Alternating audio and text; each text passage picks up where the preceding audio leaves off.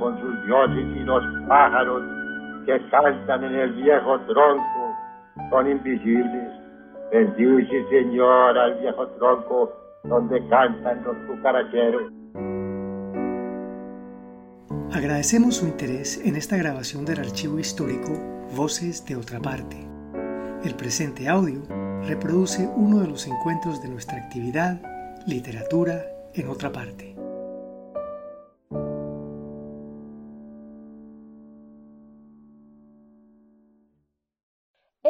Es un proyecto ganador de la convocatoria Unidos por la Vida 2020 del Instituto de Cultura y Patrimonio de Antioquia y la Gobernación de Antioquia. Presentación del libro La Sembradora de Cuerpos, de Philip Poddevin. Introducción al autor y su obra por Olga Lucía Echeverry. Casa Museo Otra Parte, jueves 28 de marzo de 2019. Bueno, muy buenas noches. Muchísimas gracias por haber atendido pues esta invitación a celebrar la nueva novela de Philip Poddevin nuestro escritor colombiano, mm, lleno de, como lo leyó muy bien Lucía, de, de éxitos y de reconocimientos en su trayectoria literaria. Yo tuve la oportunidad en el programa radial que realizo de entrevistas llamado Los Trabajos y los Días, como lo dijo Lucía Estrada, de tenerlo el año pasado y en enero de este año hicimos dos ciclos radiales sobre su obra, sobre muchos aspectos de, su obra, porque el escritor Philip Poddevin, aunque él dice que fue un escritor tardío, porque empezó a escribir a partir de los 30 años, o al menos ahí empezó como a concentrarse en, en este oficio, mm, es un escritor muy prolífico, con muchas variables, tiene el, el Poddevin traductor, el Poddevin poeta, el Poddevin novelista. Entonces, eh, en ese ciclo tuvimos pues chance de conversar largamente sobre muchos de esos aspectos y hoy tenemos pues entonces como protagonista esta bella novela, La Sembradora de Cuerpos.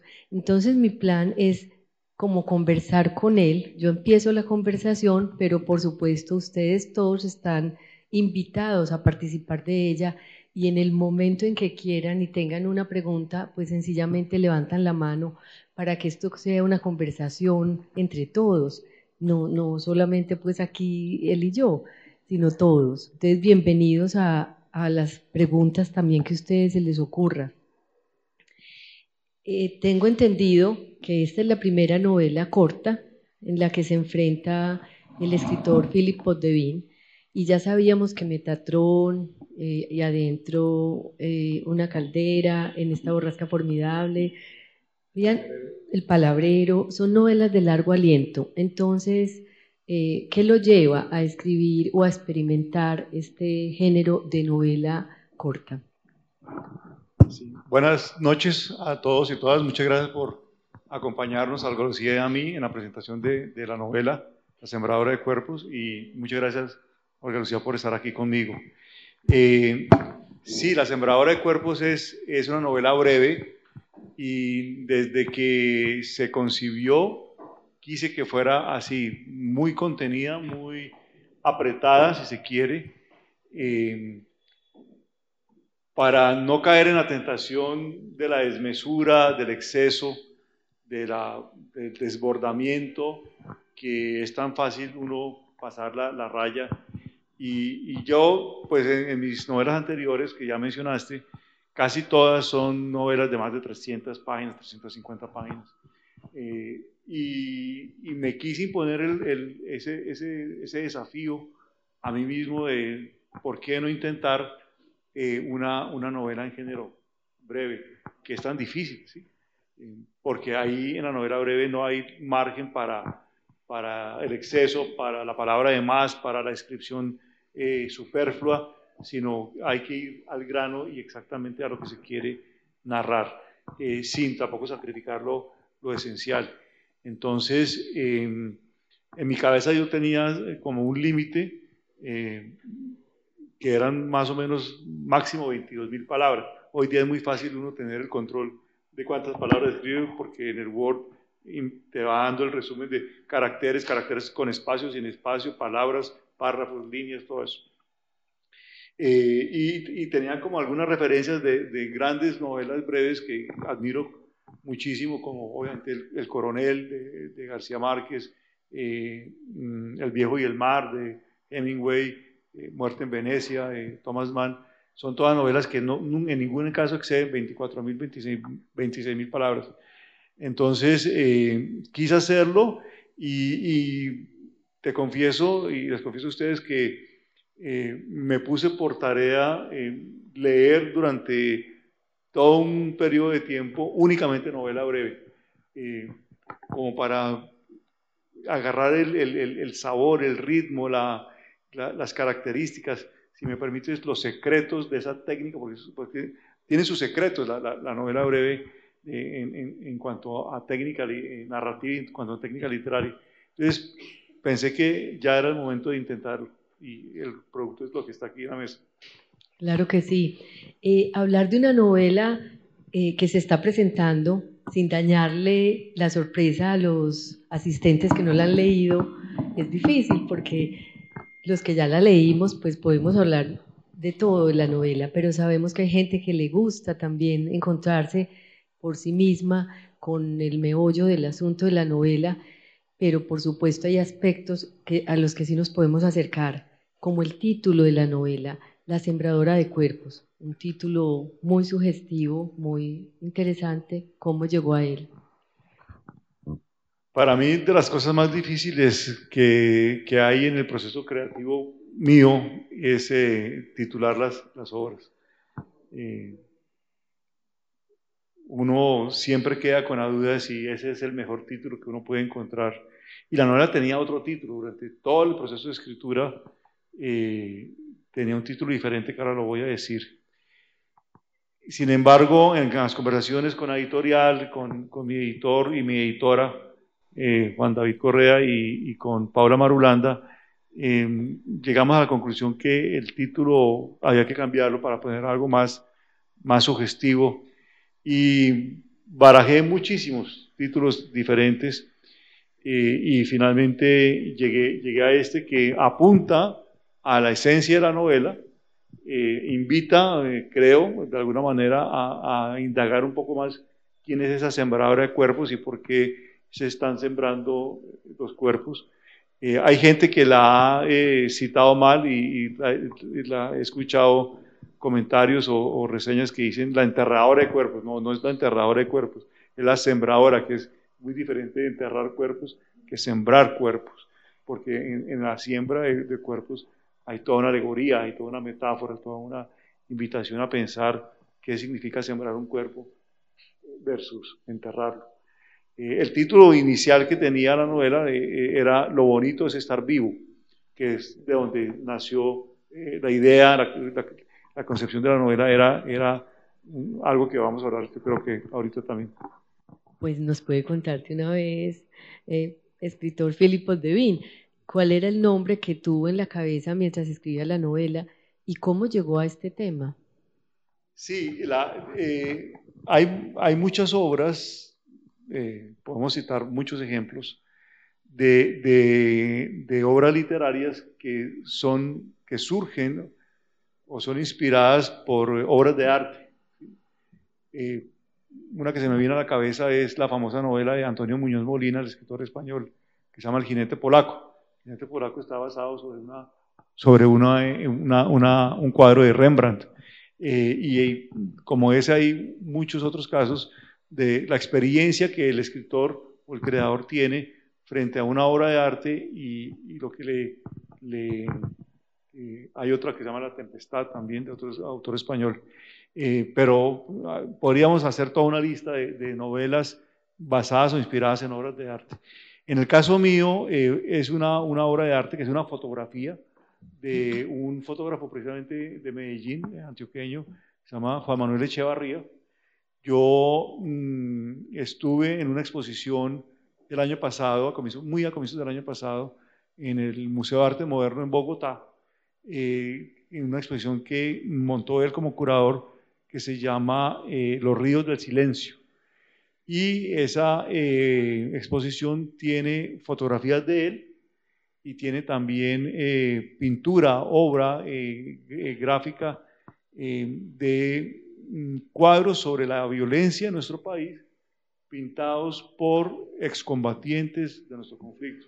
Excombatientes, todos los grupos están representados ahí. Hay exguerrilleros de, de las FARC, ex paramilitares y ex soldados profesionales y, no profesionales del ejército colombiano. Y él lo que hizo fue, lo que hizo Juan Manuel Echavarría fue algo muy lindo, y es que le entregó a estos, a estos eh, excombatientes pinceles, óleos y lienzos, y les dijo, hagan su testimonio de lo que ustedes vivieron en la guerra.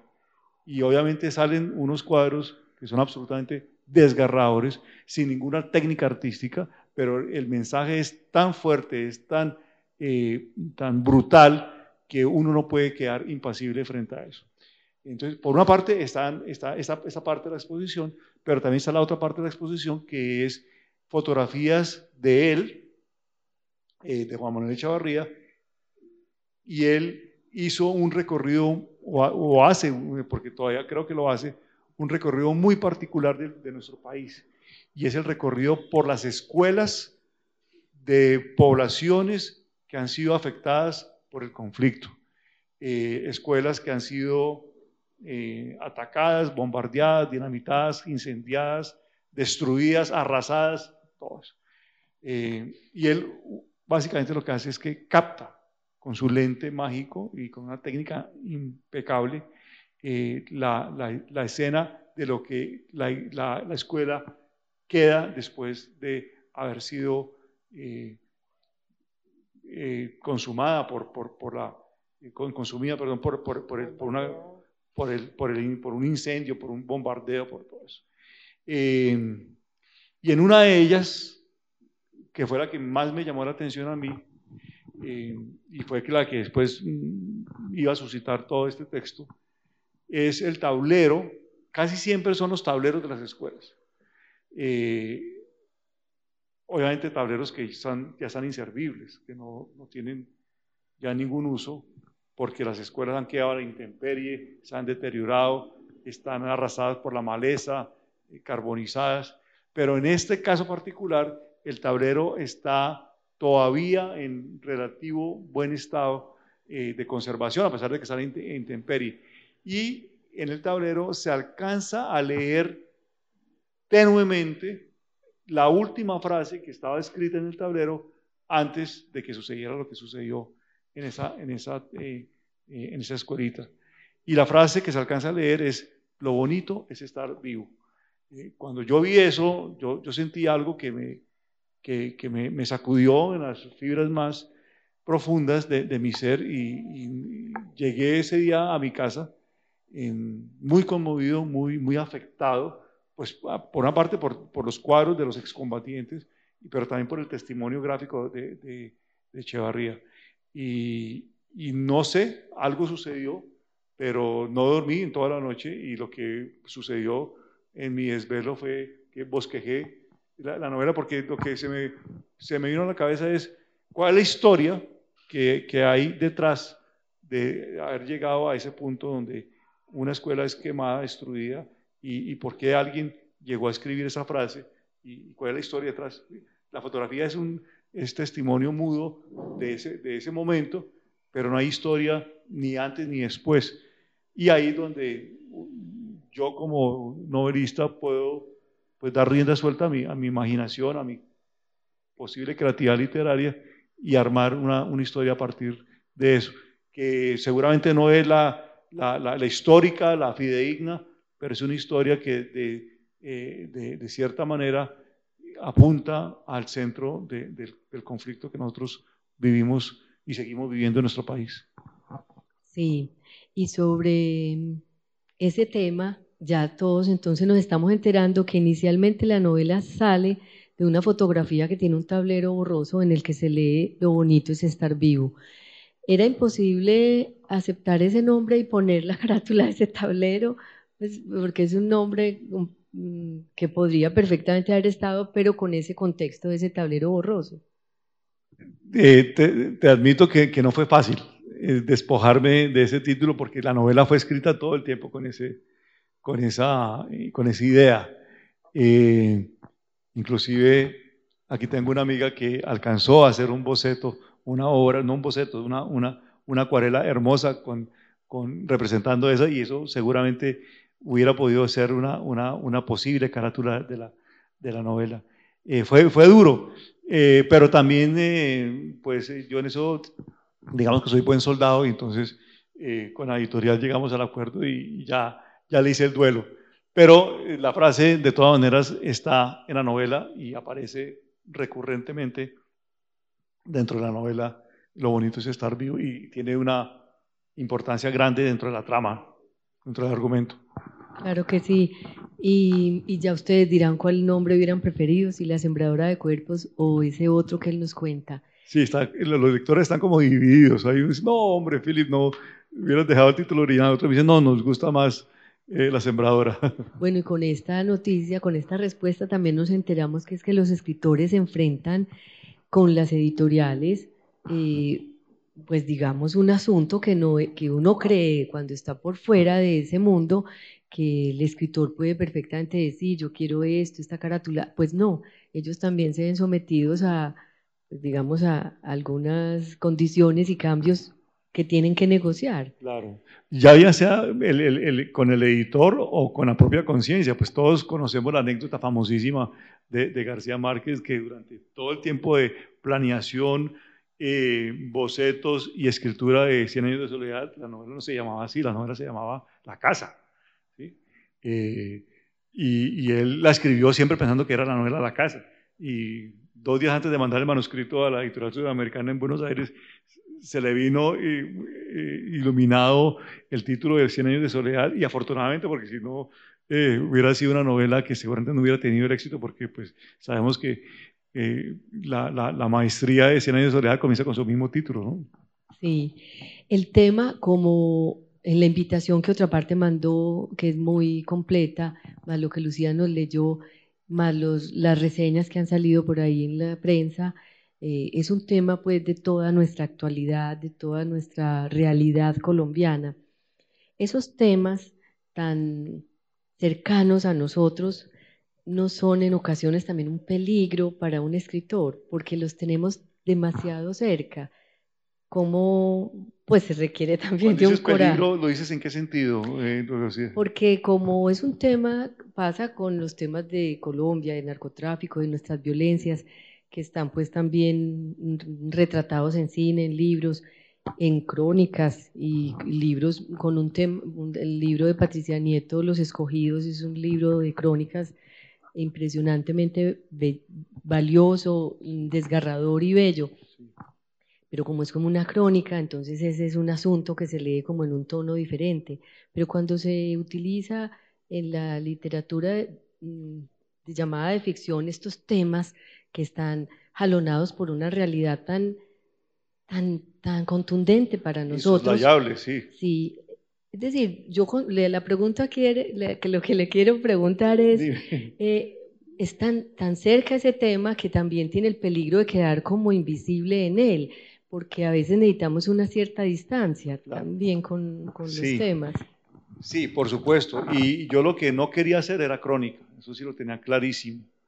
Eh, le tengo un inmenso respeto a la crónica y, y, no he incursionado en ella hasta ahora. Eh, pero yo quería hacer una novela, ¿sí? Y la novela básicamente es ficción, ¿cierto? La novela es una, un universo que se crea eh, de tal manera que parezca que es una historia real, pero, pero obviamente es, es ficticia.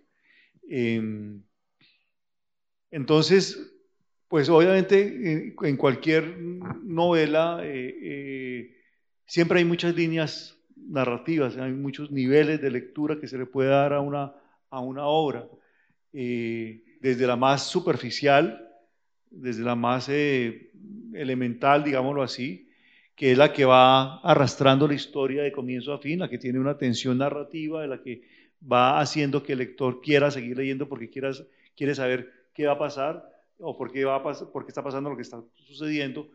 Eh, y entonces digamos que eso es lo que inicialmente atrapa, o lo que uno pretende que atrape al lector, es esa, esa historia eh, que va allá sobre, sobre el agua. Pero, pero eh, lo otro es las lecturas más profundas que tiene eh, las novelas que, que han sido escritas y pensadas con ese fin. Y es que haya lecturas subterráneas o eh, no superficiales, y ahí donde entra pues todo el, tema del conflicto nuestro. Eh, yo mm, me atrevería a decir que, es incorrecto decir que es una novela sobre el conflicto. Para mí, yo prefiero decir que es una novela sobre la amistad, ¿sí? sobre la amistad entre los dos protagonistas de la novela, ¿sí? que están inmersos en, el conflicto de, la manera más eh, descarnada y más brutal y más cruda porque están en medio de un proceso de desplazamiento de una, de una población de nuestro país, eh, pero, pero podemos leer todos esos niveles. Ahora, respecto a tu pregunta es, ¿cuáles son los peligros? Claro, el peligro está ahí y es que se termina siendo más una historia, una crónica del conflicto que, que una, una, novela. Ya pues los lectores podrán eh, eh, hacer su, su propia lectura y evaluación de si se logró eh, que lo que prime sea la historia, la, ficción, eh, eh, la historia como, como, como, story en inglés, de, de, una trama narrativa, más que, que, que, lo otro. Ahora, la novela tiene una intención, tiene un propósito, por supuesto, es lo que tú estás mencionando, y es mostrar desde una perspectiva X, la que yo logré hacer o intenté hacer por lo menos, y es denunciar algo que, sucede en el país, que ha sucedido en el país, que sigue sucediendo y que nosotros los escritores, en mi opinión, no podemos quedar eh, eh, indiferentes frente a eso. Pienso que algo tenemos que hacer. ¿sí? Yo, eh, lo que está en mis manos hacer frente a lo que está sucediendo en el país, pues es escribir una novela. Y eso es lo que he intentado hacer. Claro, porque Las Brisas, que es el pueblo en donde se desarrolla la historia, eh, podría tener el nombre de cualquier pueblo nuestro, de los que está, y, lo mismo los personajes, Frida y Coronado. Pero hay un, protagonista que para mí es muy importante en el libro, que es un protagonista silencioso, o puede que no tan silencioso, porque ellos también gritan, que es el río. Y el río, curiosamente, es un elemento eh, en sus obras muy, muy, con mucha relevancia, porque en el palabrero en la novela El Palabrero también hay un río de por medio, en, que es casi también otro protagonista más. Y además usted dirige una colección que se llama Río de Letras. Y, además también hemos leído el monólogo que el, del río Cauca que usted escribió para Le Monde Diplomatique sobre el, sobre el río, sobre el río Cauca. Además usted es caleño, nació al lado del río Cauca. Entonces, ¿por qué no nos habla también de ese personaje tan importante en esta novela corta, que es el río. El río ahí también tiene un protagonismo fundamental. Sí, eh, y son esas cosas que, van saliendo eh, inconscientemente, ¿cierto? Pero para mí el, río, los ríos son importantísimos, tienen, son, son, son vida, son eh, cultura, son transporte, son naturaleza, son fuente de, de, de ecosistemas eh, bueno, podríamos hablar de por qué los ríos son importantes, pero sería casi que una redundancia, un pleonasmo, hablar de la importancia de los ríos. Pero el río me seduce, ¿sí? Los, ríos me seducen. Y me seducen, pero también me duele ver eh, los atentados que hay contra los ríos. Por eso Palabrero, que, es eh, dos novelas anteriores a esta, versa sobre eso, sobre el intento frustrado que hubo en Aguajira de desviar el único río que existe en el desierto de La Guajira, que se llama el río Ranchería, por una minera, eh, que me tocó vivir todo ese proceso porque yo estaba trabajando eh, allá en esa época y, me di cuenta lo que significa eh, desviar un río y, las implicaciones y las consecuencias de desviar un río es matar un río, ¿sí? porque pues, no se trata de abrir una chamba y meter el río por un lado, porque lo que no es, la, chamba se puede abrir, pero lo que no se puede mover es el acuífero que está debajo del lecho del río. Eso es algo que se ha creado eh, por la naturaleza durante millones y millones de años y eso no se puede desviar. Entonces, al, tratar de echar el río por un lado, lo que se hace es matar el acuífero, ¿sí? es como matar la célula madre pues, del río. Eh, y, ahora, pues con todo lo que estamos viviendo eh, con el tema del río Cauca y lo, aquí que ustedes tienen tan cerca de Medellín, de Hidroituango, pues eh, tampoco me pude quedar indiferente frente al tema y por eso están los monólogos del río Cauca que han ido saliendo en, en Le Monde Diplomatique en la edición Colombia. Y aquí en esta novela, pues también el río es, es un protagonista porque pues sirve como un, eh, un conducto para los eh, grupos que están en el conflicto para usarlo como, como, como lugar para despojarse de los muertos. Cementerio. Como cementerio, por decirlo con, las palabras exactas. Entonces, eh, el río sí, siempre está presente, en, sobre todo en mi obra reciente, me parece que es importantísimo. Nosotros sí, lo que, lo que se ha vivido con el Cauca eh, no, tiene, no tiene explicación alguna. Eh, tiene justificaciones, sí, desde el punto de vista de la civilización, la necesidad de la electricidad, pero lo que es el, el, daño que se le ha hecho al, al, al, afluente, a la cuenca, al acuífero del Cauca es terrible. Y el río de la sembradora de cuerpos, pues, es otro... Claro, que, es un, que, que, no tiene nombre, en la novela no tiene nombre, pero, pero es cualquiera de nuestros ríos, pues el Atrato, el Sinú, el Cauca, el Magdalena, cualquiera. Sí, en, recuerden pues ustedes todos los amables asistentes que si quieren preguntar, pues no es sino que levanten la mano, pues no quiero ser aquí abusando de la palabra y de las preguntas, pero mientras ustedes se animan, eh, en alguna oportunidad le escuché en una ponencia muy buena que usted hizo para un encuentro de promotores de lectura de Confenalco, que porque usted es un hombre que ha escrito eh, poesía, que ha escrito cuento, que ha escrito novela, que escribe columnas de prensa. Entonces, usted ha, experimentado todos esos eh, géneros. No todos los escritores escriben sobre todos los géneros. Hay escritores que solo son poetas, solo, otros son poetas y cuentistas, pues eso hay de muchos casos. Y usted decía que los géneros no eran importantes, eran como secundarios, que los géneros eran solamente un vehículo en el cual el escritor se elegía expresar. Eh, últimamente su vehículo ha sido la novela. ¿Por qué se siente tan cómodo en ese vehículo? Y parece, pues no quiere decir que haya abandonado la poesía pero, o los cuentos, pero últimamente la novela si es su vehículo preferido para expresarse. Sí, la novela tiene una capacidad de seducción muy grande para, para mí, eh, por, porque, en primer lugar, porque me, parece que es, es, difícil, ¿cierto? Y a mí me gusta ese tipo de, de, retos, de enfrentarme a...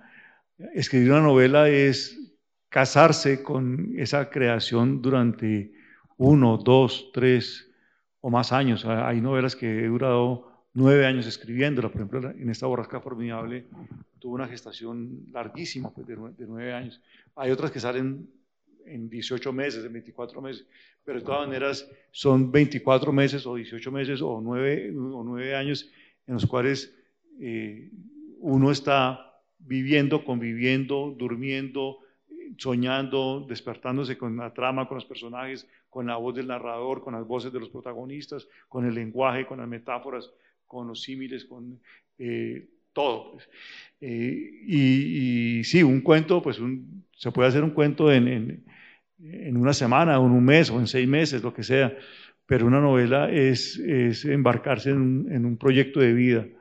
Y, es, para mí es delicioso es también muy frustrante eh, a la vez.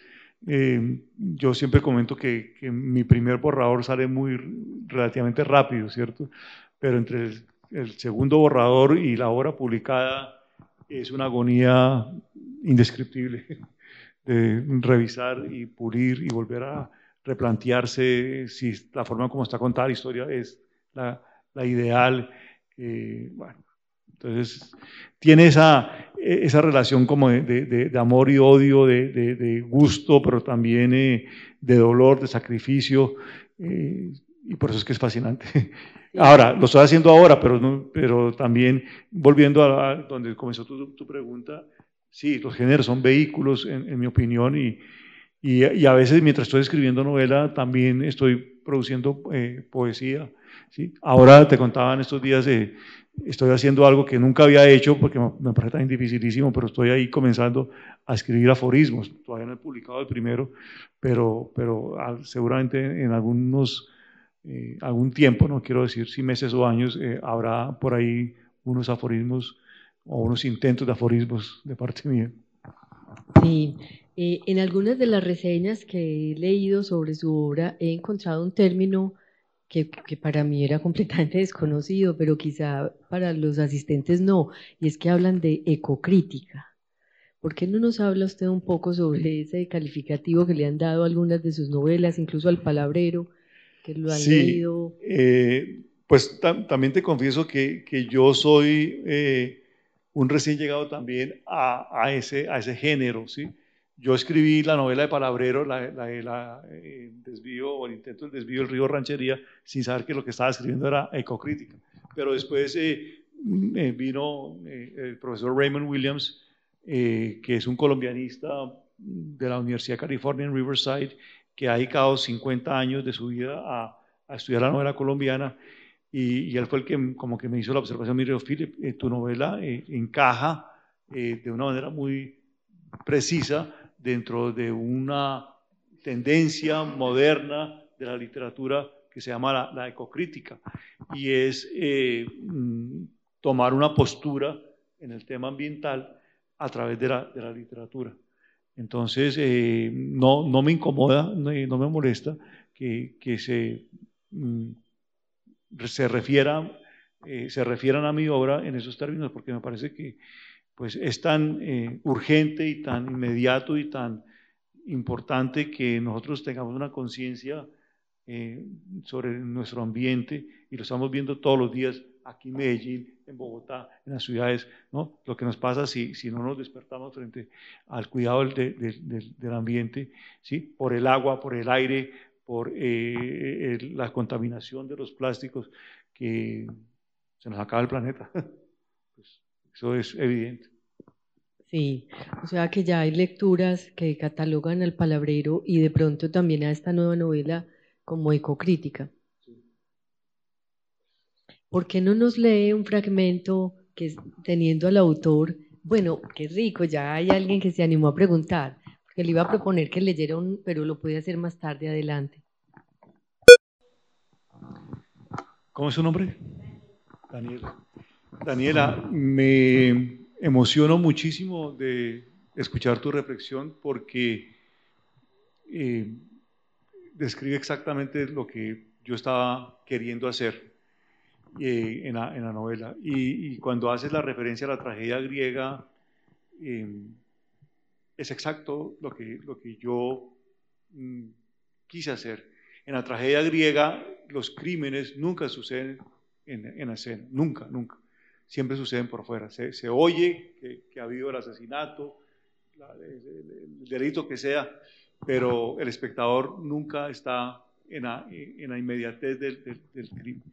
Y eso obviamente tiene unas connotaciones y una capacidad de llevar al espectador a imaginarse lo que está sucediendo, a, a, recrear en su imaginación eh, esa, esa, atrocidad, pero no está enfrentado con, con, con, lo, lo, escatológico pues, de, de, lo que puede ser un, un, crimen. Entonces, no, no es casualidad y, y me alegra que tú hayas eh, captado eso porque pues es, como una, un reconocimiento a, tu lectura y, también a, lo, en ese sentido.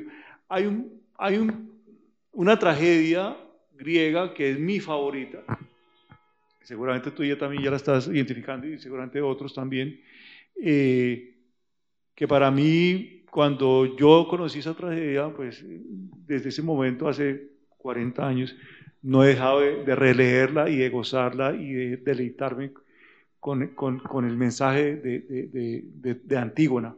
¿sí? Antígona eh, nunca se agota.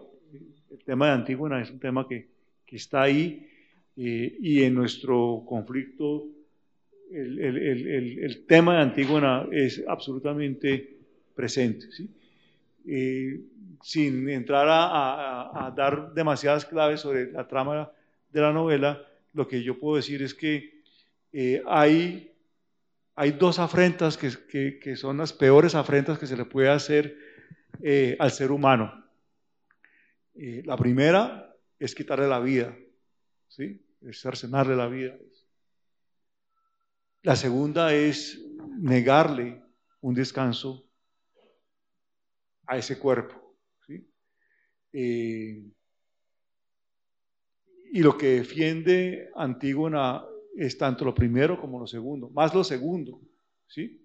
Es, eh, bueno, mi hermano se rebeló contra eh, la ciudad, contra el régimen de Creonte, mi otro hermano, los Polinices, defendió la ciudad, los dos hermanos combatieron entre ellos, uno defendiendo la ciudad, el otro atacándola, y Creonte dice de manera, él es el tirano, él es el, gobernante, el, dictador de la ciudad, y él dice, honores para Polinices, buitres y perros para el cadáver de... o sea, al contrario, sí, yo siempre me confundo. Eh, eh, uno es Polinices y el otro es te, Enteocle. Bueno, muchas gracias por la claridad. Pero entonces es eso. Y, y, y, lo que le dice Antígona a Creonte es, sí, tú eres el rey de aquí, tú eres el, el, gobernante de acá y tú tienes tu ley. Y todo el mundo tiene que seguir tu ley, inclusive la hermana de Antígona obedece, ¿sí? Y, respeta la, la, la norma de, de Creonte. Pero le dice, pero tu ley es la ley de los hombres, pero por encima de la tuya hay otra ley que es superior, que es la ley natural, la ley de la naturaleza, la ley divina, en lo que se llama en derecho el derecho natural, ¿sí? el que está más allá del derecho positivo, que es el que está escrito en los códigos. Y lo, y, y lo que hace Antígona es defender el derecho natural. Y en el mundo jurídico hay una discusión que todavía no se ha terminado de, superar, si, si, qué, es lo, qué, es lo, que debe primar, si el derecho positivo o el derecho natural. Eh, eso, sin decirse, está ahí entre las páginas de, la novela y en ningún momento hay una, hay una antígona o una mención directa a antígona, pero seguramente para buen, buenos lectores como tú, Daniela, eh, se, se, se, trasluce lo que está por debajo. Gracias. Bueno, por aquí ah, hay una pregunta con ella y con Lorenzo también. Muy poco, en absoluto. Eh, y eso es lo, lo, fascinante, ¿cierto? Porque una cosa es la intención, como tú lo dices, lo, el, el, el, el, propósito, lo que yo quisiera contar, lo que quisiera decir, y, y, en, y, en, y otro es el control que uno puede tener o que yo puedo tener sobre la lectura privada particular que hace cada lector. Y ha sido eh, fascinante eh, en mi carrera de pronto encontrarme con gente que, ha leído mi obra y, ha hecho unas lecturas maravillosas eh, con unas interpretaciones muy diferentes a las que yo hubiera imaginado. Y, me, preguntan, ¿cierto que usted lo, lo, que usted quiso decir fue eso? Y yo generalmente contesto, digo, sí, sí, porque pues... Eh, eh, la lectura es abierta, la lectura es riquísima. Si la lectura solamente tuviera una sola interpretación, que es la del autor, pues sería tremendamente aburrida. Eh, mi control sobre mi obra, y pienso que eso lo, lo puede decir también otros escritores, termina en el momento en que entrego el manuscrito a la editorial y ya se fue para la impresión. Ahí, hasta ahí llegué yo con lo que yo podía decir. De ahí en adelante son todas interpretaciones de los lectores y eso eh, es, es, lo maravilloso. Una anécdota que me sucedió aquí precisamente en Medellín eh, fue eh, con la, la, presentación de otra de mis novelas que se llama En esta borrasca formidable eh, sobre el asesinato del general Rafael Uribe Uribe en el año 1914 en Bogotá. Y yo ambiento la parte de la novela a, a, en, en, Santa Rosa de, de Osos, aquí en Antioquia, en un seminario eh, eudista que eh, hay ahí, que había desde, desde la época de comienzos del siglo XX, y yo me invento un personaje en la novela, eso es absolutamente eh, ficticio, un masón que era amigo del director del seminario eudista eh, y a pesar de que pues el uno era católico y el otro es masón y liberal y, socialista, ¿sí? pero ambos son amigos y comparten eh, libros y comparten eh, lecturas y todo eso. Em, y, bueno, ese, es mi personaje. Y se paró en una presentación como esta, entre el público, una persona me dijo, yo le hice una novela, Philip, y ese personaje que usted menciona ahí, de este líder eh, masón, yo lo conocí. Yo conocí a esa persona y usted lo retrata de una manera perfecta y fidedigna y lo quiero felicitar porque cuando yo era niño, ese señor existía en Santa Rosa. Yo dije, maravilloso. Yo como le iba a decir, no señor, ese personaje me lo inventé. Me lo inventé yo. No, sí, sí, sí. Qué bueno que usted lo identificó. Y bueno, y conversamos un rato ahí sobre eso. Pero fue una anécdota muy, muy, muy simpática y es, cada lector tiene, tiene su propia lectura, es dueño de y mal haría eh, yo en, decirle, no, señor, usted está haciendo una lectura totalmente equivocada. No, esas que son distintas a las que fueron mi propósito inicial, son las más hermosas de todas, en mi opinión. Sí, sí, sí, y digamos que más que una frustración, queda una expectativa. Te voy a decir otro ejemplo con, mi primera novela, que es Metatron. ¿sí? Metatron, que fue la que ganó el Premio Nacional de Novela en el año 94. Es una novela tremendamente ambiciosa, ¿sí? desde el punto de vista, eh, bueno, eh, el, mismo profesor Raymond Williams la califica una novela total, ¿sí? Eh, y lo que se pueda considerar una novela total, pues Terra Nostra de, Carlos Fuentes, o bueno, algunas de Bolaños. Pero él, eh, este crítico dice, Metatron es una novela total. ¿Por qué? Porque abarca una cantidad de... tiene, es, ambiciosa, por decirlo así. Y yo a veces cuando veo las reseñas que siguen saliendo 25 años después o 23 años después de, que fue publicada, eh, siempre sigo con una expectativa, más que la frustración como tú lo, pones, Lorenzo, de decir, eh, bueno, todavía quedan cosas por, por lecturas por, por darse de, esa novela. Y seguramente yo migré este mundo y, a lo mejor alguien en algún momento eh, hará lecturas que puedan resonar con lo que yo inicialmente quise decir ahí. Pero, pero más que frustración es esa, dejar la expectativa ahí abierta. Claro, pues ya va la pregunta, pero más que frustración es casi que una virtud, porque el día de que un escrito, una novela, un poema se tuviera una, una monolítica interpretación, una sola, se muere. Es decir, el que podamos leer a los antiguos y todo es porque nos siguen diciendo cosas y cosas. El día de que no nos digan más nada o que nos digan una sola cosa, de pronto hasta se acaba. Por allá hay otra pregunta. Me parece dificilísima esa pregunta porque eh, te, la contesto de la siguiente manera, Jeris. Em, lo que estoy escribiendo ahorita después de esto es también una novela breve.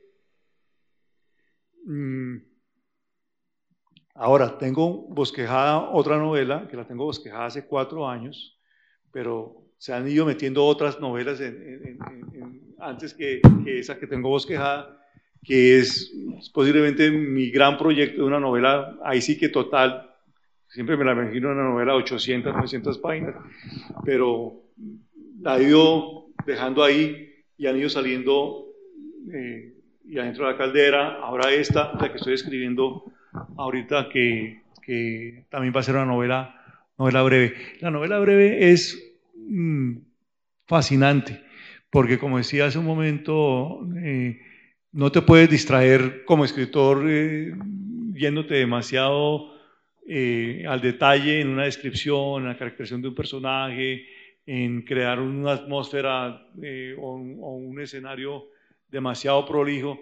No, en la novela eh, breve todo tiene que estar medido con, una, con, con, cuentagotas. la trama, la historia, los personajes, las frases, los diálogos. entonces es, es hoy día estoy atrapado con las posibilidades que ofrece la, la, novela breve. Además, porque también tiene otro... Eh, ah, perdón. Tiene otro, tiene otro encanto y es que la novela breve generalmente versa sobre un solo hecho. No son muchas historias, muchos personajes, sino son uno o dos personajes, un solo hecho.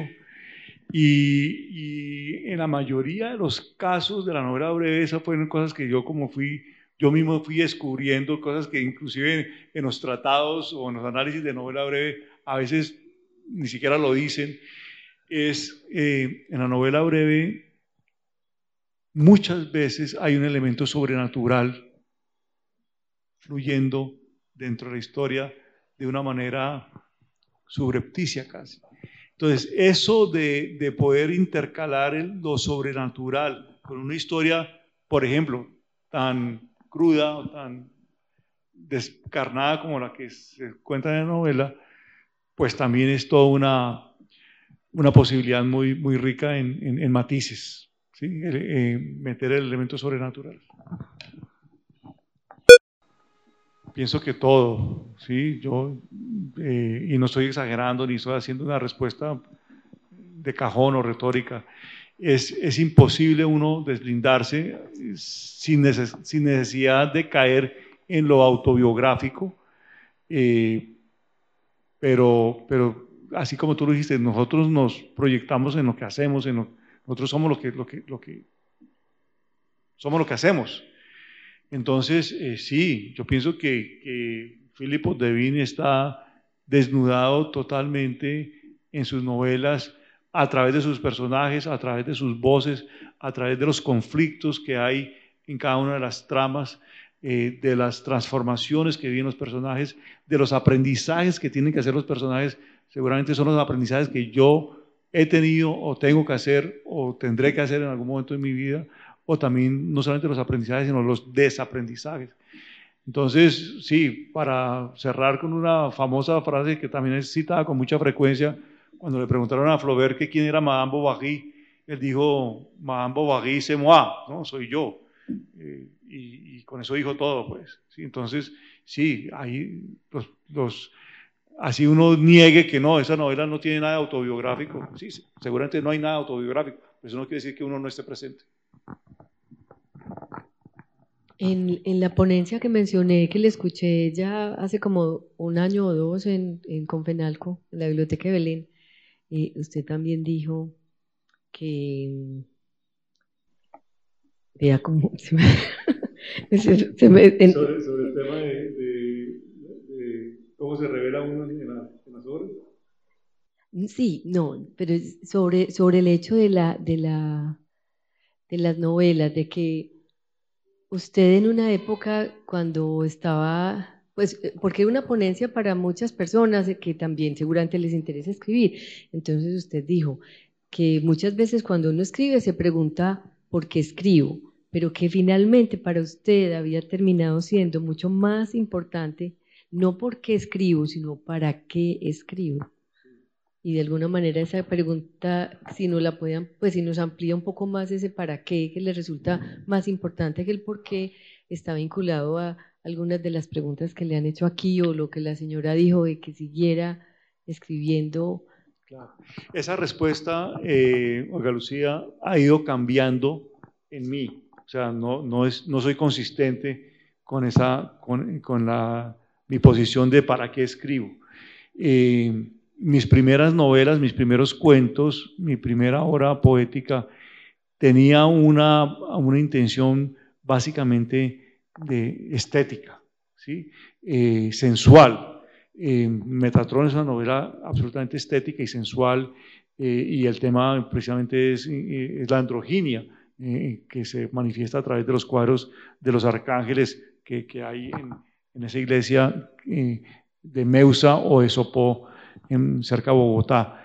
Eh, hoy día estoy muy lejos de esas intenciones puramente estéticas y estoy mucho más cerca de, de, lo que quiero narrar en Palabrero, en Esa borrasca formidable y Adentro de la caldera y La sembradora de cuerpos, que son mis últimas cuatro novelas, que son del 2014 a, hoy, en los últimos cinco años.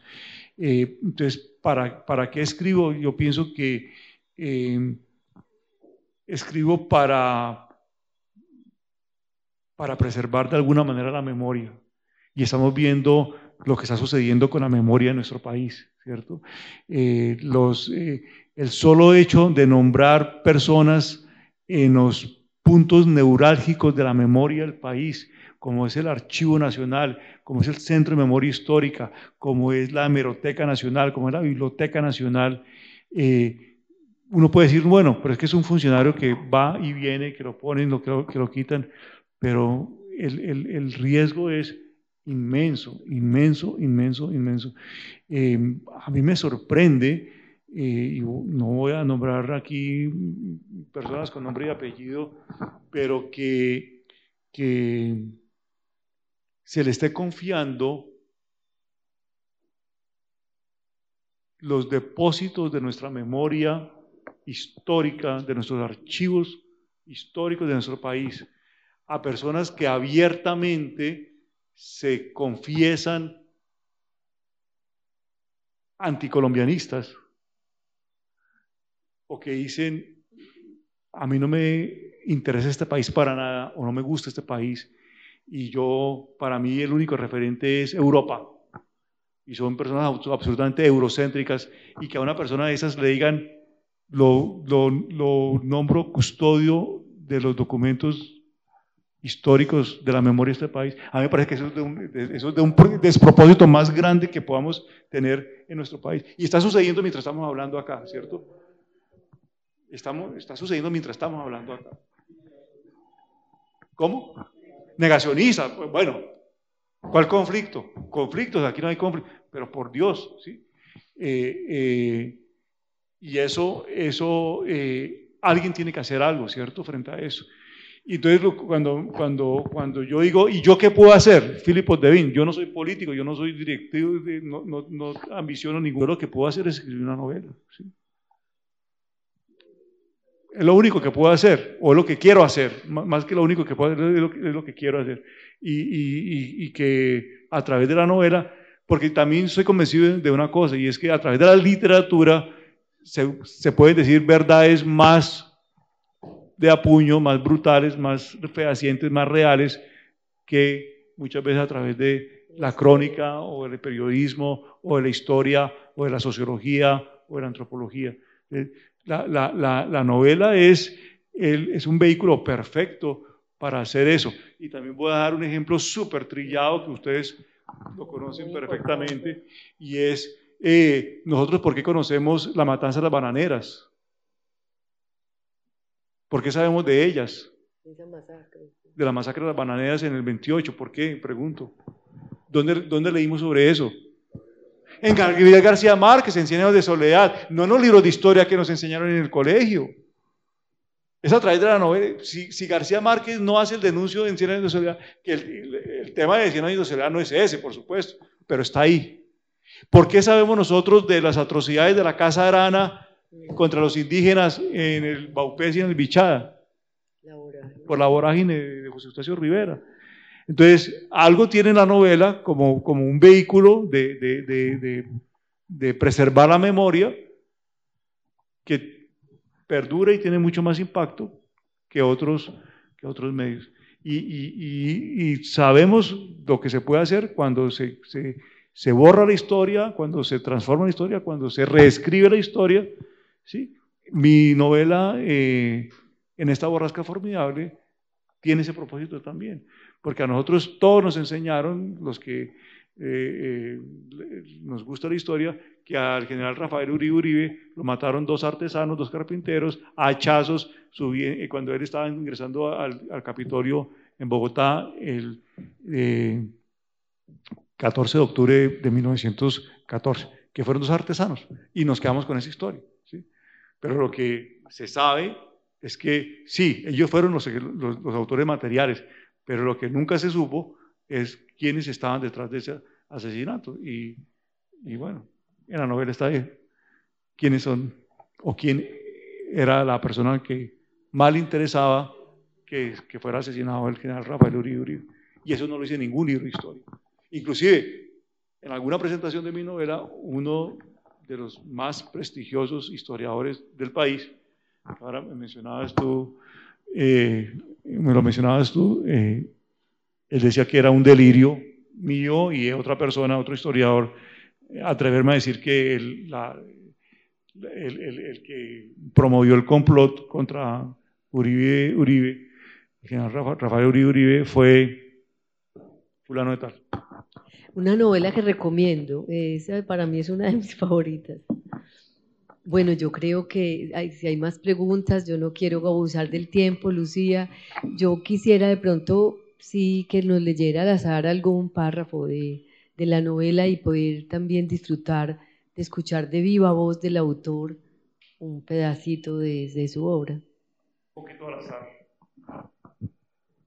La madre de Frida no tiene mucho que empacar.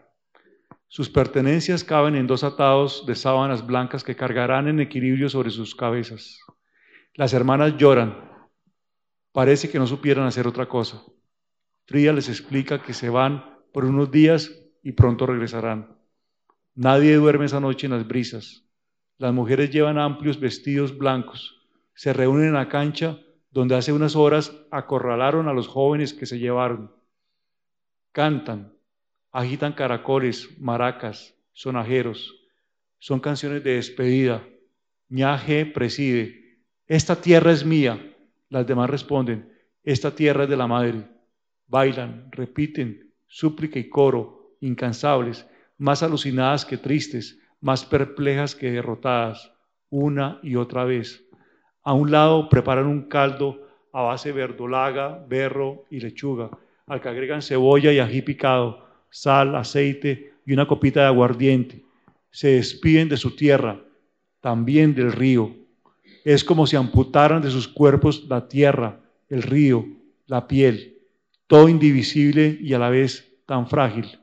Unas mujeres bajan al río con tinajas, se meten hasta las rodillas y esparcen, coco rallado sobre la corriente oscura. Recogen con los ojos cerrados algo del fondo, una piedrecilla, cieno, una raíz y frotan su cabello. Luego derraman miel y monedas. Regresan cantando. Los hombres están en otro lugar. Beben. Fría se escurre la madre y las hermanas. No quiere ser parte de las ceremonias. Va a la escuela, donde pasa el resto de la noche sentada en el aula pequeña. Tiene el corazón agitado. Quisiera taponarse los oídos para no escuchar esos cantos de despedida pero igual retumban en sus entrañas como un cólico ocasionado por alimentos descompuestos. Cuando logra ignorarlos, solo queda el sonido intermitente de las aves de la noche, los mochuelos, los bien parados, los búhos, las lechuzas, los currucutús. Mira absorta en la oscuridad el tablero que aún conserva la frase. La muñeca de la mano izquierda hace la, luce la manilla roja coral y púrpura de fibras que Iñaje anudó meses atrás. Ahora palpa una aspereza en la fibra y la acaricia, una y otra vez, como si pasara cuentas en un collar. Han sucedido demasiadas cosas en las brisas en los últimos tiempos. Ella ha cambiado. Las brisas tampoco es igual.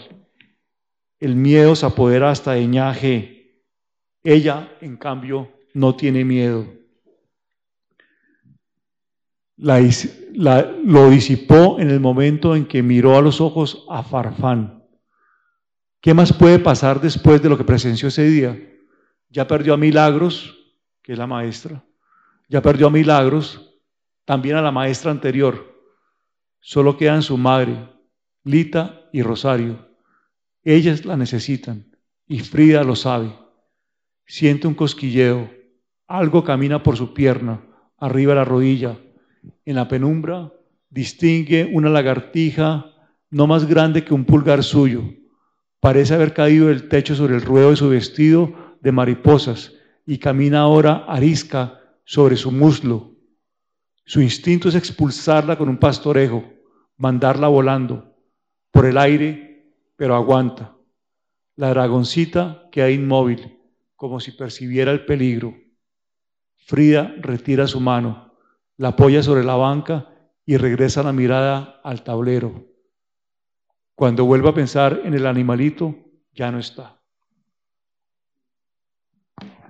Bueno, yo creo que las personas que, quieran tener el libro, pues aquí está el escritor para, si quieren que se los firme. También las personas que quieran conocer los dos ciclos radiales que yo le hice en el programa Los Trabajos y los Días de la emisora cultural de la Universidad Nacional, pues me dejan el correo electrónico y yo se los mando por ese camino. O no sé si el escritor Philip Poddevin los tiene colgados en su blog. Todavía no. Todavía ha habido unos problemas ahí técnicos y todavía no están colgados ahí, pero eh, pueden, como tú dices, accederlos directamente a la página de UN Radio Medellín o si te escriben a ti, tú se los puedes mandar. Así, se supone que la emisora cuelga esos programas que ya van pasando en, en, las páginas de, de UN Radio, pero se demoran a veces mucho. Entonces, el que quiera, pues me deja el correo y yo se los mando. Dos ciclos que se hizo, uno el año pasado y en enero de este año. Bueno, Lucía, yo creo que por el momento no queda sino agradecerles a todos ustedes. Pues, Muchas gracias. Primero que todo a la casa, otra parte, la casa museo, esta sala que yo amo, este, con este, mi santo patrono aquí, que es Fernando González, de la rebeldía al éxtasis, que ese es el plan que yo quisiera también poder tener. A todos ustedes por haber venido. Muchas gracias, pues a usted, escritor Filipo Devin, por estar también aquí en Medellín, vino desde Bogotá. Muchísimas gracias y esperamos tenerlo muchas veces por aquí.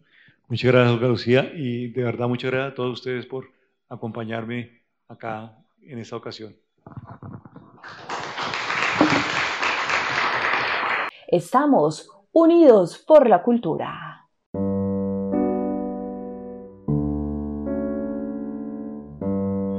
solo con sus dioses y los pájaros que cantan en el viejo tronco son invisibles Bendice, Señor, al viejo tronco donde cantan los cucaracheros.